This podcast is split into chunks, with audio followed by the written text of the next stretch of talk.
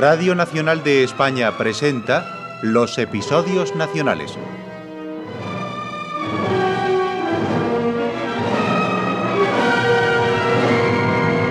De Benito Pérez Galdós, en adaptación de Carlos Muñiz.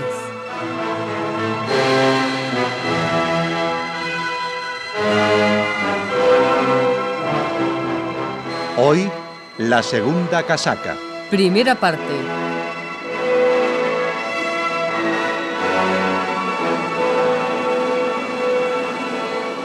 Interpretan los personajes más importantes Alfonso Casal, María Silva, Tomás Blanco, Antonio Durán y José Franco.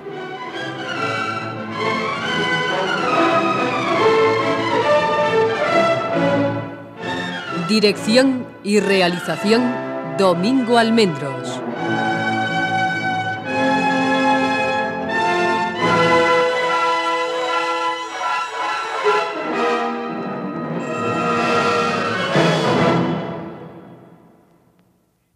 Infames eran los liberales de mi tiempo. En vez de conformarse con vivir pacífica y dulcemente gobernados por el paternal absolutismo imperante, no cesaban en sus maquinaciones y viles proyectos para derrocar las sabias leyes con que diariamente se atendía al sosiego del reino. Aquellos miserables bullangueros llegaron a conjurarse hasta catorce veces. Las trece primeras fueron las siguientes. Para asesinar a Elío y la Bisbal, para restablecer la Constitución de 1812 y a Carlos IV ponerle en el trono. La sublevación de Mina en Navarra, la conspiración del Café de Levante, la de Porlier en La Coruña, la de Richard en Madrid, la del Conde de Montillo en Granada, la de Laci en Cataluña, la de Torrijos en Alicante, la de Polo en Madrid, la de Vidal en Valencia, la del Conde de la Bisbal en el Palmar y la de los provinciales de Galicia. Sumen, sumen. Y verán que son trece, exactamente. Eh, de la decimocuarta conspiración habré de hablarles muy en breve.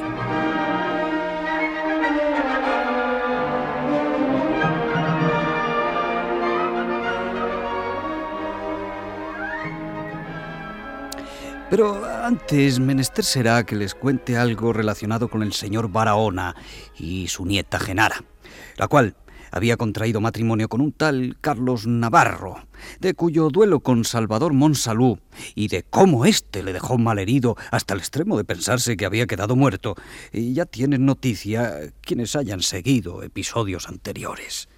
El caso es que vino a visitarme a mi casa el señor Barahona y hm, admirado quedó de su amplitud y privilegiada situación. Vaya, vaya, pipaón. Veo que vives con más holgura que garbanzo en la olla.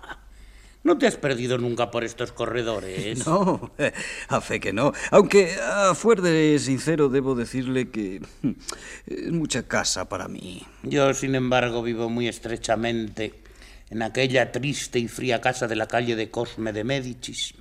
¿Y por qué no se viene a vivir conmigo, don Miguel? ¿Eh? Me sobra mucha casa y... No es mala idea, ¿no? Pues por mí. Ardiez. ¿Y por qué no he de hacerlo? No estaré nada mal aquí mientras se resuelven los asuntos que me retienen en la corte. Luego habré de volverme a la Puebla. Y de todas las piezas que ha visto, ¿cuáles le acomodan mejor? Si no te parece mal, mi nieta y yo ocuparemos estas hermosas piezas soleadas que se abren al mediodía. Naturalmente pagaremos nuestros gastos. Magnífico. Acepto encantado. Eh, Yo seguiré en las mismas habitaciones que he venido ocupando. Solo que ahora en muy buena compañía.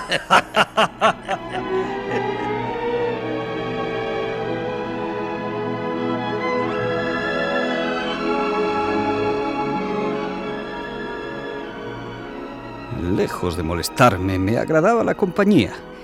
Y por añadidura, me pareció magnífico poder sacarle algún jugo a la casa arrendando una parte de ella. Por las noches, después de la cena, solíamos reunirnos en amena tertulia, a la cual concurría algún amigo, tal como don Blas Arriaga, capellán de monjas, o don Pedro Retolaza, secretario de la Inquisición de Logroño. También nos honraban alguna vez con su presencia don Juan Esteban Lozano de Torres, que era entonces ministro de Gracia y Justicia. Y mi antiguo protector, don Buenaventura, que ya era marqués. Una noche, después de marcharse los contertulios... Vive Dios, que si ahora se nos escapa, estos justicias de Madrid merecerían ser ahorcados al lado de los ladrones a quienes ayudan y protegen. Eh, eh, ¿qué, ¿Qué quiere decir usted, don Miguel? ¿Quién ha de escaparse? Ay, querido Pipaón, tengo que comunicarte un asunto importante. ¿Eh? ¿Y qué sé yo? El infame criminal que estuvo a punto de matar a Carlos, el esposo de Genara, está en España. Salvador Monsalú en España. No es posible. Eh, eh, supe hace tiempo por don Pedro Ceballos que Salvador seguía en París. Puede que estuviera en París hace tiempo, pero ahora, ahora es indudable que ese canalla trabaja dentro de España en las tenebrosas conspiraciones que Dios está permitiendo para fines no solo conocidos de la sabiduría infinita. Eh, puede ser. No puede ser, sino que es. Yo le he visto. Ah, ¿le ha visto usted? Eh, eh, entonces, ¿está en Madrid? En Madrid, en la corte, donde están el trono, el gobierno, el rey, los consejos, la suprema justicia. No, no, no, no, no, no, no puedo creerlo. Sería, sería escandaloso. Ay, pipaón. Persiguen a los mentecatos inofensivos y dejan en libertad a los perversos. Ahorcan a los sargentos y permiten que todos los oficiales del ejército se vendan a la masonería. Eh, Monsalú no es oficial del ejército. Pero es malo, como si lo fuera. Rematadamente malo y listo. Dios soberano, ese rey, esos ministros, esos consejeros, ¿en qué estarán pensando? Descuide usted, don Miguel, que si Salvador está en Madrid no se escapará. Muy pronto lo has dicho. Temo que moriré sin ver el castigo de un miserable, de un asesino afrancesado y traidor. Ay, pensar que ha nacido como nosotros, en tierras alavesas. La idea de que ese monstruo naciera en aquella honrada tierra de Álava que solo ha sido cuna de hombres eminentes, de caballeros piadosos y ejemplares campesinos, me quema la sangre, Pipabón. Lo comprendo. La batalla de Vitoria debe tener malos recuerdos para ustedes. ¿eh? Eh, según todos los indicios, él dio muerte a nuestro insigne compatriota, aquel espejo de la caballería alavesa, aquel gran don Fernando Garrote. Y también hirió gravemente a su hijo, marido de mi nieta. Creo que fue en un duelo.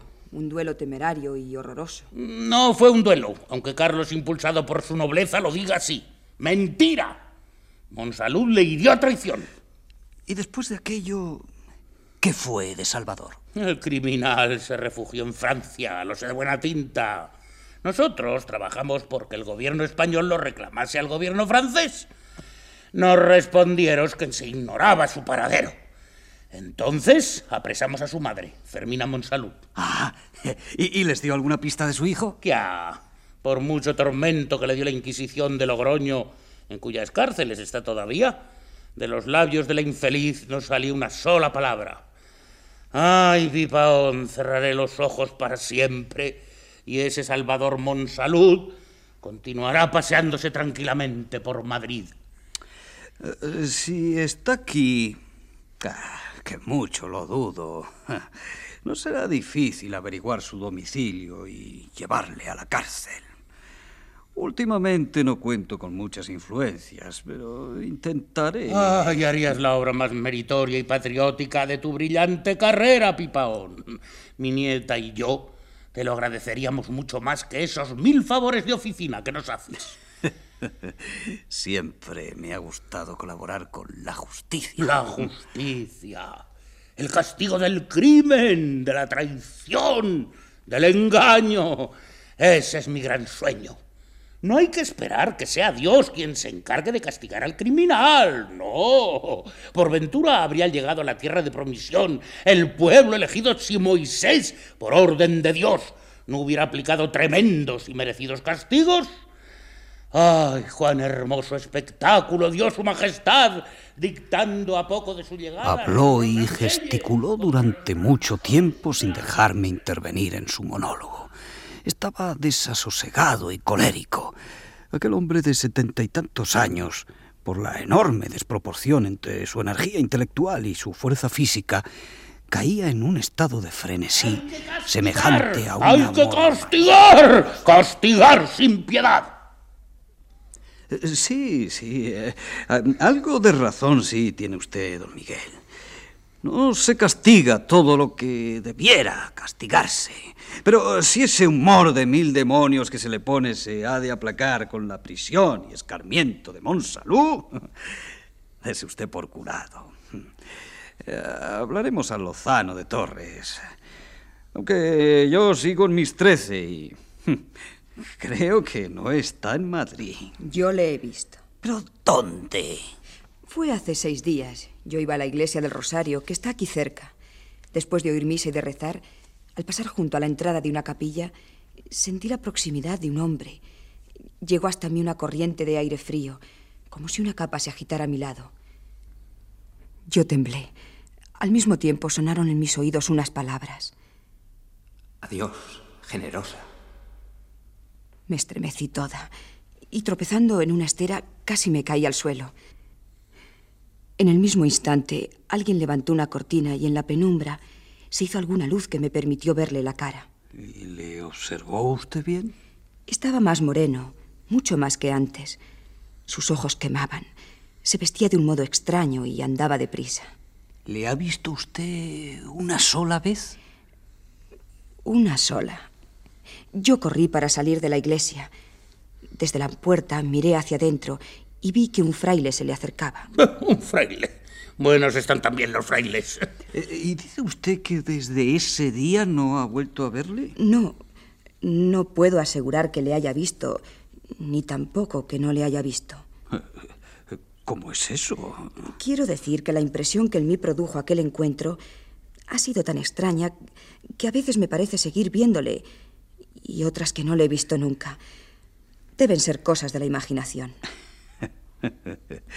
Diga usted mejor de los nervios. Cuidado con creer en apariencias o en duendes o en fantasmas. ¿Qué, ruido? Habrá sido la puerta de mi cuarto que, que, ha dado un golpe. Quedó abierta la ventana de la calle. Eh, sí, sí, e, eso habrá sido sin duda. Bueno, creo que ya es hora de acostarse. Pipaón, tenga usted buenas noches.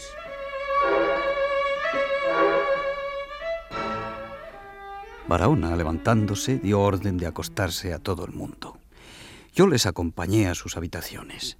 Genara me obligó a registrar la suya y después del registro echó llaves y cerrojos por dentro, quedándose acompañada de su criada. Cuando llegué a la mía me encontré con un papel escrito encima de la cama. Lo tomé con mano trémula y pude ver que decía... Infame Bragas, tú que eres amigo y compinche de don Buenaventura y de Lozano de Torres, podrás conseguir que manden poner en libertad a Fermina Monsalud, injustamente presa y atormentada en la Inquisición de Logroño. Villela, que me secunda, me ha asegurado que tú podrás ayudarme. Si dentro de quince días no está libre mi madre, te acordarás de Salvador Monsalud. Es fácil suponer cuál sería mi asombro. Me quedé largo tiempo con el papel en las manos, sin saber qué partido tomar. Era evidente que alguno de mis criados me había traicionado. En la casa había dos que me servían.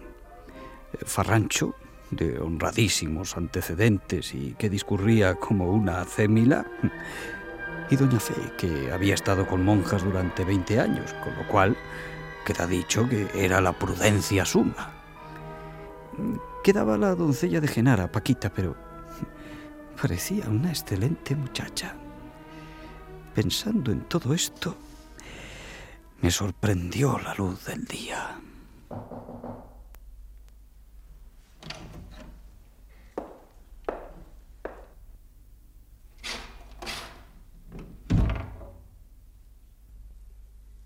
Buenos días nos de Dios. Ojalá sea así. Que si el día es como la noche... ¿Ha pasado mala noche, don Juan? Oh, no he logrado pegar ojo. Algo que ocurrió antes de acostarme me lo ha impedido. Eh, pero, eh, eh, dígame, doña Fe, ¿qué opinión le merece a usted Farrancho? ¿El criado? ¿Mm? Me alegro de que lo pregunte. No me gusta nada. Más de una vez le he visto con tipos de aspecto revolucionario. Ya, entiendo. Eh, dígale usted que venga al punto. Enseguida, señor. Ah, ah, hágame antes un favor. ¿Me quiere alcanzar mi ropa? Aquí la tiene.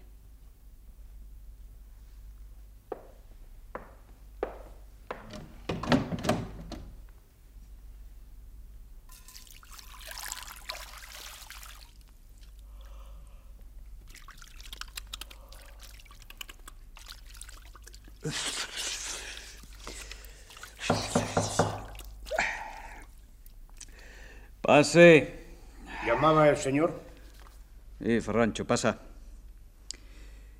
Quiero que me digas quién te ha entregado la carta que me encontré anoche sobre la cama. ¿A mí? ¿Mm? Nadie. Se, se, lo puedo jurar por lo más sagrado al señor.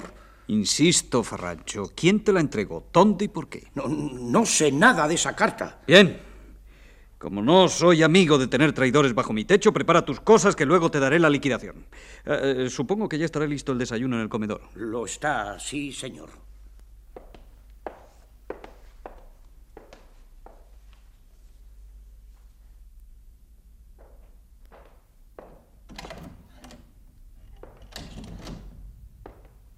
Buenos días, señora. Qué pronto se ha levantado hoy. ¿Mm? No he podido pegar ojo en toda la noche. Vaya por Dios. ¿No será porque también usted recibió una carta antes de acostarse?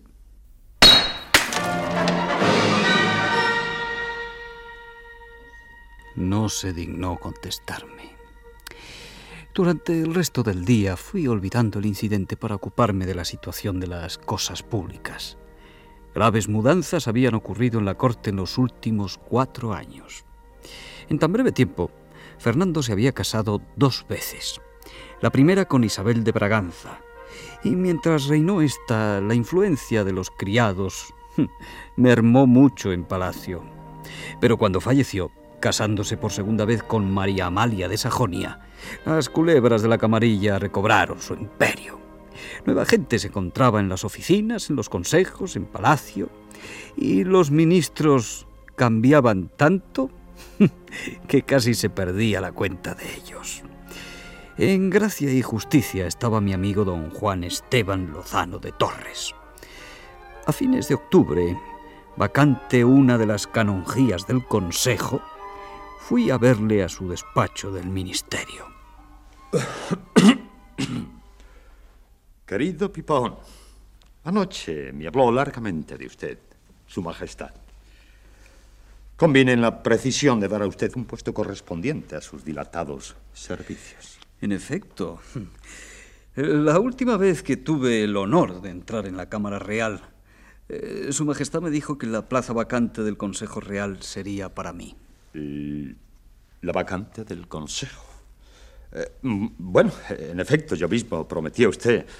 En fin, ya sabe, eh, si de mí solo dependiese, pero. ¿Pero qué? ¿Pero qué? ¿Es esto formal? Hm. ¿Se puede decir hoy una cosa y mañana otra? Si se me cree indigno de formar parte de una corporación en la cual han entrado peluqueros, boticarios y mozos de caballerizas, díganlo de una vez. ¿Acaso la he pretendido yo? No. Ya sé que usted es modesto. Yo no he pedido la plaza. Han venido a ofrecérmela empezando por el rey. Si yo no quiero ser consejero, si no quiero figurar. Vaya, vaya, señor de Pipaón, no, no se amosque por tan poca cosa. ¿Por qué no espera usted ocasión más favorable? Su Majestad la Reina, doña Amalia, estará embarazada bien pronto. Cuando venga lo que ha de venir, se repartirán muchas mercedes.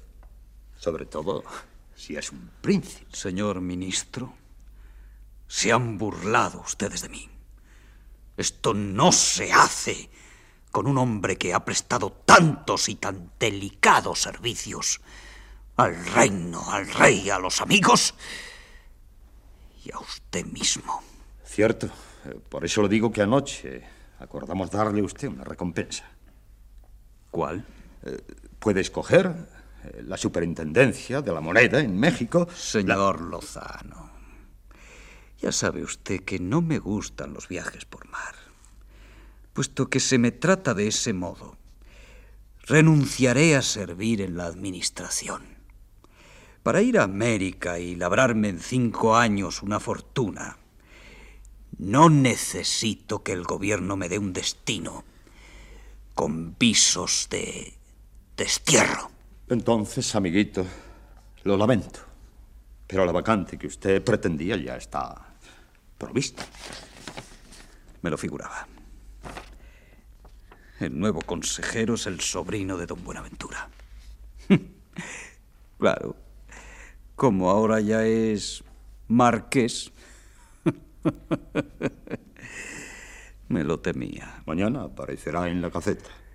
Y mañana sabrá España. ¿Qué digo? Sabrá la Europa entera cuáles son las prendas, los antecedentes que se necesitan aquí para escalar los puestos del Consejo. ¡Qué personaje, santo Dios! tal sobrino para tal tío. Silencio. El marqués está aquí. Así que murmurando, ¿eh, Pipón? Demonio de hombre. No está nunca contento. Eh, ya le he dicho que puede esperar mejor ocasión. Eh, se van a producir grandes acontecimientos. Eh, puede que nazca un príncipe. Claro, Pipaón. Pero ¿tú qué crees? ¿Se hacen consejeros de 36 años? Estos siete mesinos apenas dejan el biberón, ya ambicionan los primeros puestos del Estado. Afortunadamente no estamos ya en los tiempos en que el señor Chamorro y Paquito Córdoba disponían de los destinos y sueldos del reino. ¿Y para qué quieres ser consejero, Pipaón? ¿Qué vas a hacer en el consejo? ¿Traer y llevar los recados de don Antonio para ayudarle en sus negocios? No estás mejor en cualquier oficina que en el consejo. Sé lo que es el consejo. Y sé lo que son las oficinas. Todo lo conozco y aprecio en su justo valor. Menos las influencias que imperan hoy que son de tal naturaleza que no sabe uno a qué atenerse. A pesar de todo, yo te prometo que te apoyaré en la primera vacante. ¿Qué más quieres?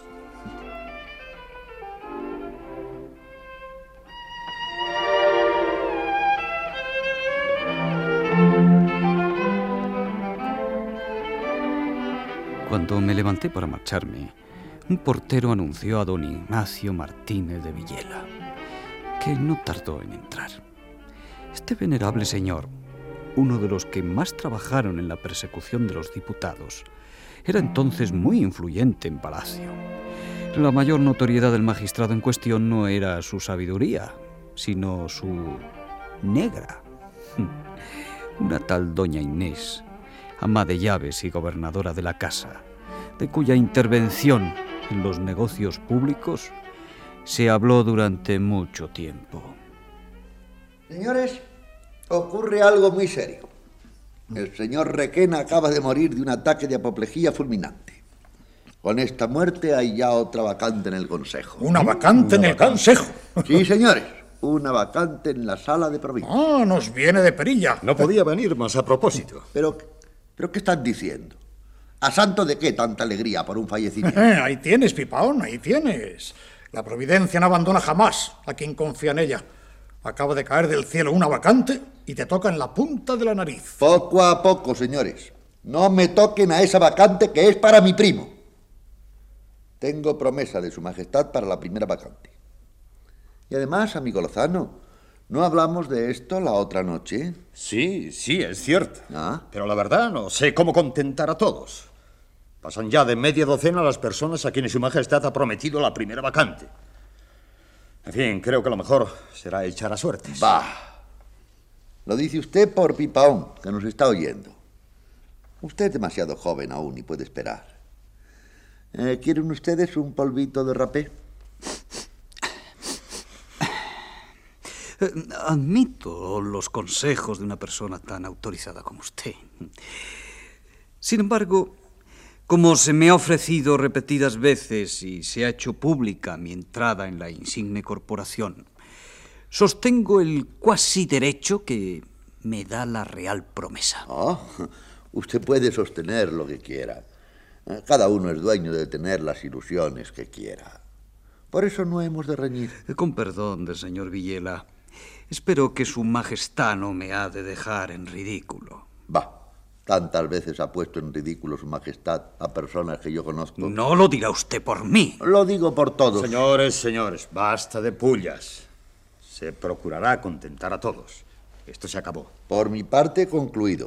Pues por la mía, ni empezado siquiera. Hablaremos de otra cosa. Hablarán ustedes, porque yo me voy al consejo. ¿Tan pronto? Sí, porque antes quiero hacer al señor ministro una recomendación. A eso he venido. Bien. Veamos. Lo primero que pido al señor Lozano de Torres es que ponga término a un atropello impropio de los tiempos que corren. ¿Qué sé yo?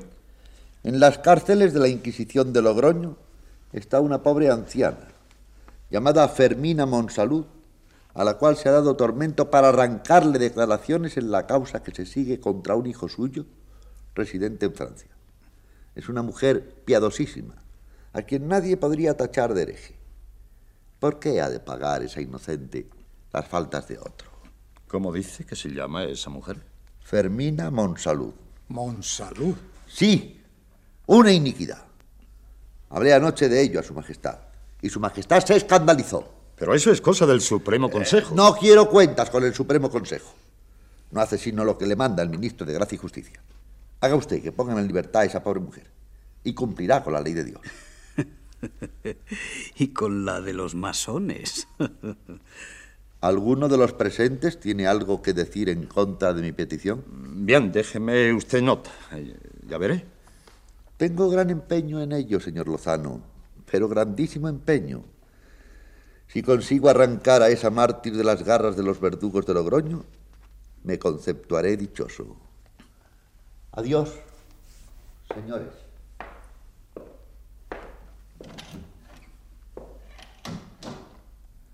Vive Dios, señor Lozano de Torres, que ya no me queda duda. Fermina Monsalud. Madre de Salvador Monsalud, el hombre que anda trayendo y llevando mensajes de los masones. El mismo. Caramba con Villela. Parece increíble. Y hace tiempo se viene diciendo que muchos elevados personajes de la corte están confabulados con la masonería. Villela es uno de ellos, sin la menor duda. Sí, sí, sí, pero Su Majestad, a quien Villela ha sabido embaucar con tanto arte, no consiente que se le hable de esto y sostiene que todo lo que se dice de las sociedades secretas es pura fábula. Es bien triste lo que está pasando. Prendemos a los revolucionarios y los más íntimos amigos del rey vienen a implorar que se les ponga libertad. Como familiar de la Santa Inquisición, mi deber es seguir la pista a los criminales. Es preciso trabajar con pies y manos para que no se nos venga encima la revolución. Descúbrame usted el paradero de ese Salvador Monsalud y yo respondo de que no se burlarán por más tiempo de los ministros de Su Majestad. Pero está en Madrid. Creo que no. Está en Madrid. no, no se pasmen ustedes. Yo no soy masón. Por una casualidad lo he sabido. ¿Y cómo sabe usted que está en Madrid? Una señora paisana mía que por desgracia le conoce muy bien. Asegura haberle visto hace días. Ah, Pipón, si tú quisieras ayudarme. Eh, ¿Tú le conoces? Sí. Somos paisanos. ¿Y cómo es? Un tipo de grandes recursos. Sí, debe de ser listo. Sirvió al rey José. Afrancesado. ¿Y respondes de que está en Madrid? Hmm, Respondo. Los corregidores y las salas de alcaldes han suministrado algunos datos sobre ese Monsalud, los cuales, unidos a los informes que recibí del Ministerio de Seguridad Pública,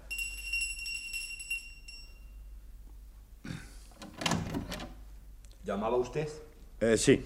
Eh, tráigame los documentos relacionados con Salvador Monsalud. Bueno, Voy a dar a ustedes un resumen de las fechorías de ese individuo. Verán, verán ustedes qué expediente más curioso. Aquí tienes, señor. En este primer pliego dice que se cree que tomó parte en la conspiración de Richard para asesinar a su majestad. Se cree, eso es, y debe de ser cierto.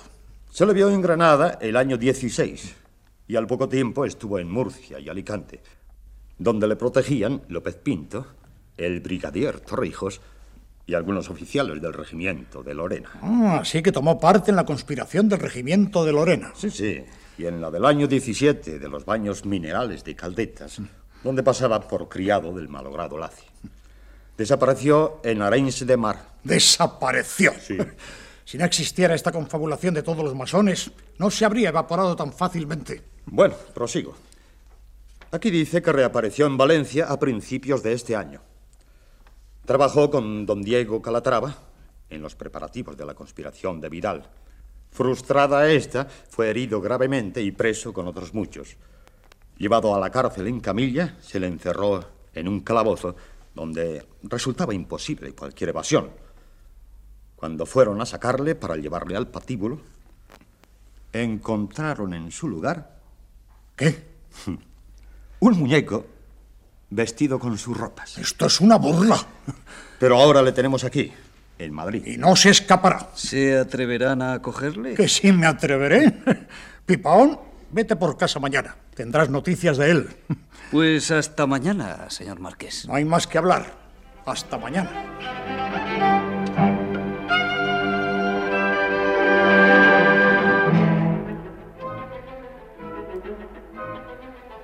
Don Miguel de Barahona, a quien sus achaques no le permitían salir de casa, mataba el aburrimiento escribiendo cartas o charlando conmigo. Genara, en cambio, salía con alguna frecuencia, pasando largas horas fuera. No tuve que hacer grandes esfuerzos para descubrir la razón de tanta actividad. Pues una noche, después que Barahona se recogió en su cuarto, hablé largamente con Genara. ¿Ha averiguado el gobierno el paradero de Salvador Monsalud? ¿Sabe que está conspirando? El gobierno, señora, lo sabe todo y no sabe nada. Mejor dicho, sabiendo que se conspira más y mejor, es completamente incapaz de descubrir y más aún de castigar las conspiraciones. Pues vaya un gobierno. Bien dice mi abuelo que estos que hoy mandan son como los espantapájaros, que ni espantan a los hombres ni a los gorriones.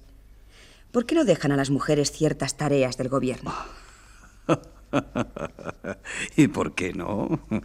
Ahí están Catalina de Rusia, Isabel de Inglaterra y, y, otras que gobernaron a sus pueblos. No, no, no es eso lo que digo. Lo que en mi entender podía confiarse a las mujeres es un trabajo menudo que no requiere ciencia de libros. Por ejemplo, el descubrimiento de las conspiraciones. Ah. En Francia dicen que hay muchas mujeres empleadas en la policía secreta. Las mujeres son más leales que los hombres, sirven con más ardor y honradez y tienen mayor penetración. Ustedes piensan, nosotras adivinamos. Cierto. Adivinan. Sin duda usted ya ha adivinado el paradero de Salvador Monsalud. ¿Mm? Sí, señor. Quiere decir que tiene sospechas. Es certidumbre, don Juan. Oh, es usted un tesoro, Genara. Eh, entonces, eh, esas salidas diarias, esa ocupación constante desde hace más de unas semanas, ¿se ha eh, consagrado solamente al servicio de la patria y del rey? A decir verdad, no he atendido gran cosa al servicio de ninguno de los dos. Solo tenía presente a mi esposo acuchillado por ese infame, casi moribundo. Eh, cuénteme, eh, cuénteme usted todo. Eh, sabiendo que ese hombre estaba en Madrid, parecía natural pensar que vivía en alguna parte. no cabe la menor duda, sí. Sin embargo, yo pensé que sería en muchas partes. ya.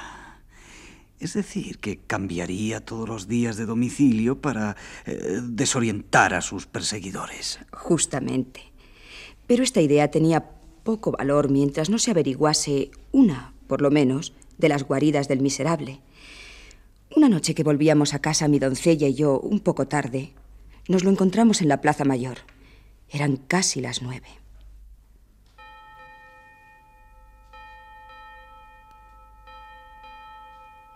Señora, ¿ha visto a ese hombre? No te muevas, Paquita. Vámonos, señora. Si nos viera... Nada de irnos. Cúbrete bien con tu mantón. Hemos de procurar que no nos reconozca. ¿Pero qué pretende usted, señora? Seguirle. Vamos.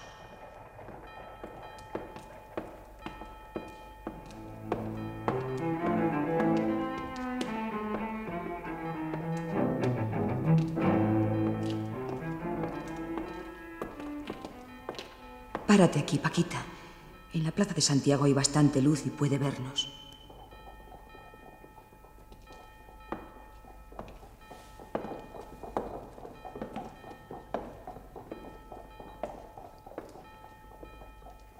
¿Ha visto, señora?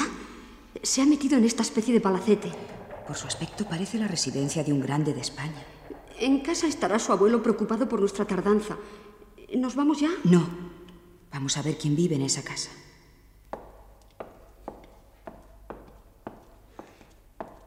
Eh, ¿Pero qué disparate va a hacer, señora? Ninguno. Tú calla.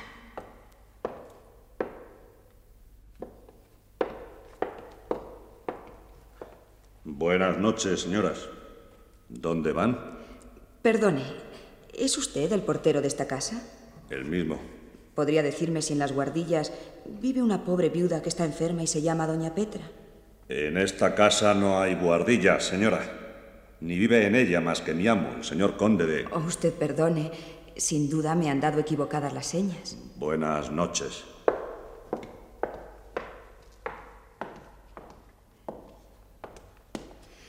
Por Dios, señora, que su abuelo debe de estar intranquilo. Esperaremos aquí en esta esquina hasta que salga. ¿Con este frío? ¿Con esta noche de perros? Aunque nieve, no nos moveremos de aquí hasta que salga Monsalud de ese portal.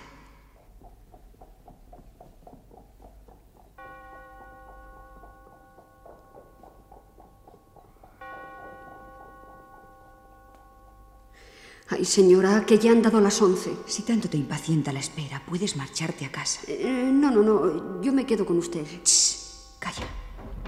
Han abierto el portalón.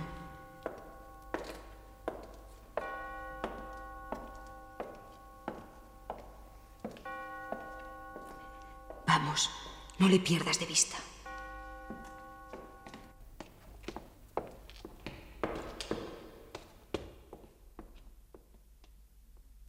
¿Fue larga la segunda caminata? No mucho.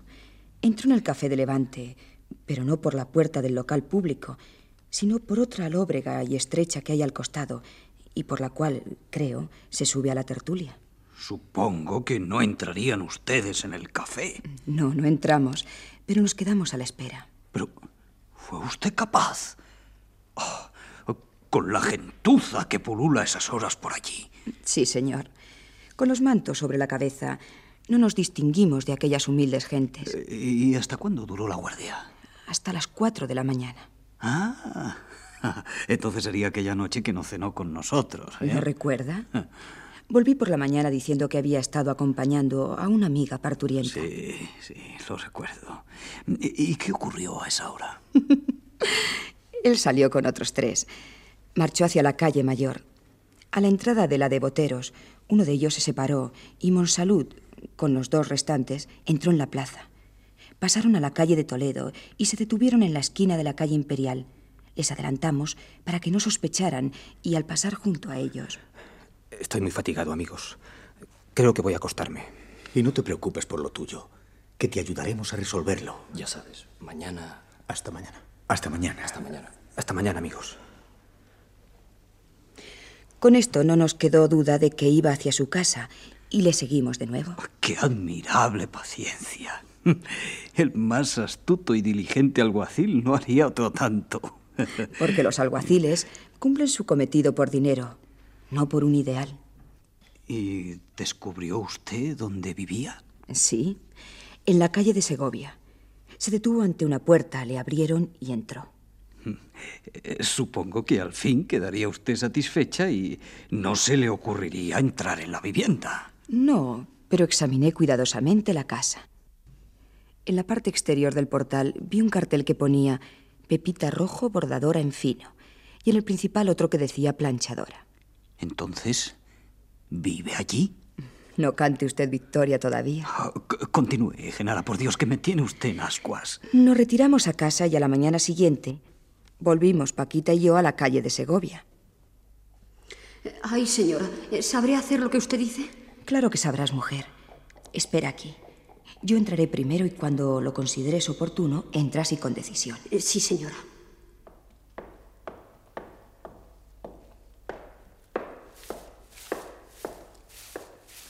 Buenos días. buenas. ¿Me podría indicar dónde vive la bordadora?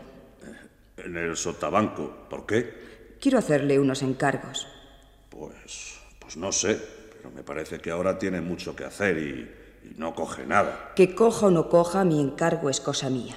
Buenos días.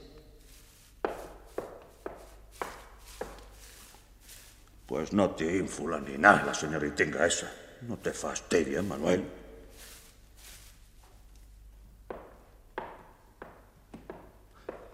Vaya por Dios, hoy está el día movido. ¿Dónde va, joven? A ver si hay habitaciones libres en la pensión. ¿Para quién? Para mí. Pues no hay. Que aquí no me gusta ver mujeres solas. Todas tienen las mismas aficiones. Eh, ¿Por qué me ha tomado? Soy la sobrina del señor marqués de... Bueno, suba al principal. Pero que no me entere yo de que anda en malos pasos porque la pongo de patitas en la calle. Jesús, qué tipo más insolente. Sobrina de un marqués. Y se mete en esa pensión de mala muerte. ¿No te fastidia, Manolo? La bordadora no me dio ningún informe interesante, pero Paquita, que logró acomodarse en la pensión, estableció buenas relaciones con varios huéspedes y principalmente con un tal Núñez, un hombre, al parecer, algo misterioso, que vivía, según afirmaba, con un primo suyo recién llegado de Valencia. No comprendo qué relación puede haber entre ese Núñez y... Espere, hombre de Dios. Qué impaciente es usted. Como Paquita no conocía a Salvador, pero las señas que ella me había dado del individuo eran muy parecidas a las de mi antiguo pretendiente, decidimos que yo iría a visitarla allí, y como tenía su habitación contigua a la de Núñez, podría yo oír su voz, y así lo hice. No tardarán mucho, señora. Suelen venir a estas horas. Deseando estoy. Calle, señora. Me parece que llegan. Escuche. Pero bueno, ¿qué ocurre? Tenemos que marcharnos inmediatamente. He recibido noticias de que te han descubierto y quieren prender. Bien, recogeré mis cosas. Solo lo más imprescindible. No hay tiempo que perder. Vamos, deprisa. Está bien, claro. Espera, que recojas esas camisas. Ya está. Cuando quieras, vamos. Yo pagaré la cuenta a la patrona. Tú bajas sin hacer ruido y espérame en la primera calle. No tardes. Eh, ¿Lo ha oído, señora? Sí, Paquita. No cabe la menor duda. Ese hombre que acaba de marcharse es Salvador Monsalud. Lástima que se vayan ahora y no pueda usted. Llama a la patrona. Deseo hablar con ella. Eh, sí, señora. Señora Petra. Señora Petra. Ya voy, señorita. Pues nada, caballero. Ya sabe dónde nos deja. No creo que se vaya porque no le agrade la comida. Aquí siempre se ha comido muy bien. No, no, son cosas imprevistas que nos han surgido. A adiós. Usted dirá, señorita Paquita. Eh, pues aquí, mi amiga. mm, Bueno, que preguntaba si no tendrá usted alojamiento para ella también. Mire qué es casualidad. Se me acaba de quedar vacía la habitación de al lado. ¿Quiere verla? Naturalmente. Venga conmigo. Supongo que estará muy desordenada. Los hombres lo dejan todo hecho un asco. No le digo, está todo manga por hombro. Pero bueno, la cama es amplia y el balcón da a la mismísima calle de Segovia, como puede usted ver. Sí, no está mal. Jesús, qué día tengo hoy. ¿Qué le parece, señorita? Pues yo creo que me la voy a quedar. Tendré que pensarlo, por supuesto. Las condiciones no son malas, ¿sabe? ¿Le ha dicho ya la señorita Paquita? Hagan, hagan a los alguaciles de la Inquisición de corte. Jesús, José y María, los alguaciles de la Inquisición en mi fonda. Y disculpen, señoritas. Vamos, recoge esos papeles. Ayúdame. Parecen trozos de una carta. Sí, señora. ¿Vive aquí un tal Núñez? Vivía. No hace mucho que se ha despedido y abonado su alojamiento. ¿Dónde ha ido? No, no me lo ha dicho. Preciso es que reconozcamos su habitación. Se la estaba enseñando a unas señoras. Pasen, pasen por aquí. Eh, vosotros, registradlo todo. Tenemos que encontrar algún rastro que nos lleve hasta Salvador Monsalud. ¿Y lo encontraron? Quiero decir, ¿alguna pista para llegar a descubrir el paradero de Monsalud? La suerte me había favorecido. La única pista para llegar a él la teníamos en nuestras manos, Paquita y yo. Los trozos de aquella carta que juntamos cuidadosamente al regresar a casa pertenecían a una carta de amor que firmaba una tal Andrea. No tuvimos más que acudir al punto de la cita, el día y la hora señalados y seguirles. Fueron a casa de él, de Salvador, y allí entraron. Amigo Pipaón, cuando la justicia quiera apoderarse de él, puede hacerlo sin demora. Y dígame, ¿dónde está? Antes quiero preguntarle, ¿se hará justicia? Naturalmente. La Inquisición se encargará de él y España se verá libre de ese infame. Se hará justicia, Genara. Si ha de hacerse justicia, quiero que se haga totalmente. No, no comprendo. Lo que han hecho con Fermina Monsalud, la madre de Salvador, ha sido una iniquidad, algo espantoso. Si ha de hacerse justicia, ha de ponerse en libertad cuanto antes a esa mujer. Ella nada tiene que ver con los crímenes de su hijo. ¿Comprende, Pipaón? Lo intentaré, aunque... Hable con Lozano. Él puede lograr que la pongan en libertad. Es difícil que Lozano consienta en libertarla. Pues si no lo hacen, no les entregaré a ustedes al hijo. Pongan en libertad a la pobre Fermina y yo les entregaré a Salvador. De lo contrario... Está bien, está bien. eh.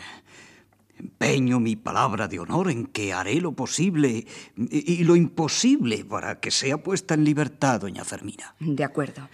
En ese caso, ¿quiere saber ahora mismo dónde está Salvador? Naturalmente. Ello me permitirá intentar la liberación de su madre con más posibilidades de éxito.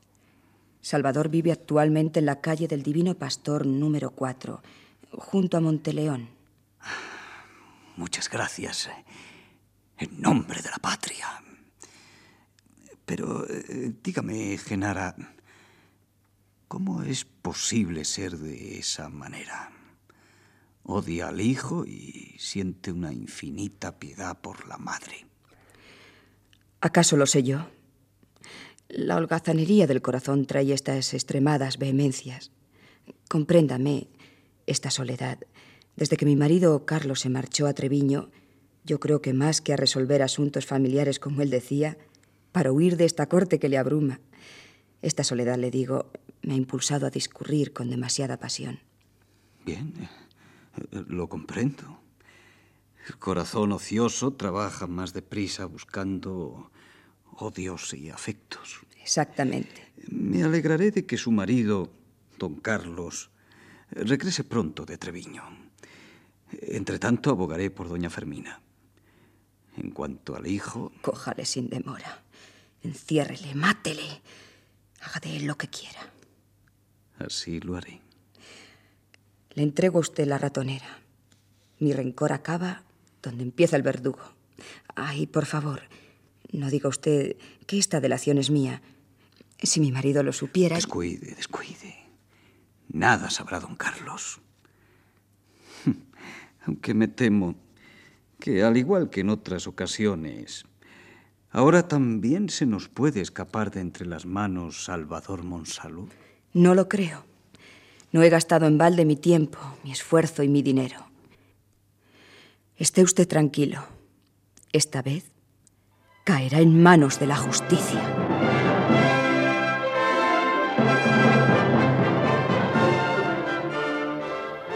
Con esta confidencia cesaron mis esfuerzos por descubrir el paradero de mi paisano Salvador Monsalud.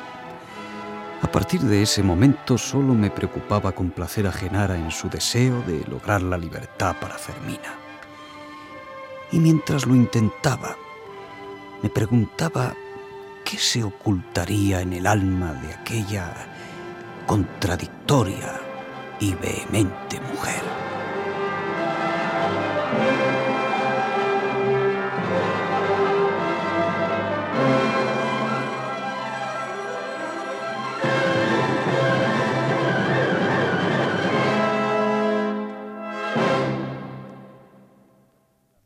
Acabamos de ofrecerles la primera parte de... La segunda casaca. De los episodios nacionales de Benito Pérez Galdós en adaptación de Carlos Muñiz. Han sido sus intérpretes más importantes Alfonso Casal en Pipaón, María Silva en Genara, Tomás Blanco en Don Buenaventura, Antonio Durán en Monsalud y José Franco en Barahona. Intervinieron además José María Ruano, Joaquín Dicenta, María Victoria Durá y Yolanda Cembreros. Efectos especiales Bernardo Domingo y Joaquín Úbeda. Control y registro de sonido José Fernando González y Francisco García. Montaje musical Gonzalo Corella. Dirección y realización Domingo Almendros.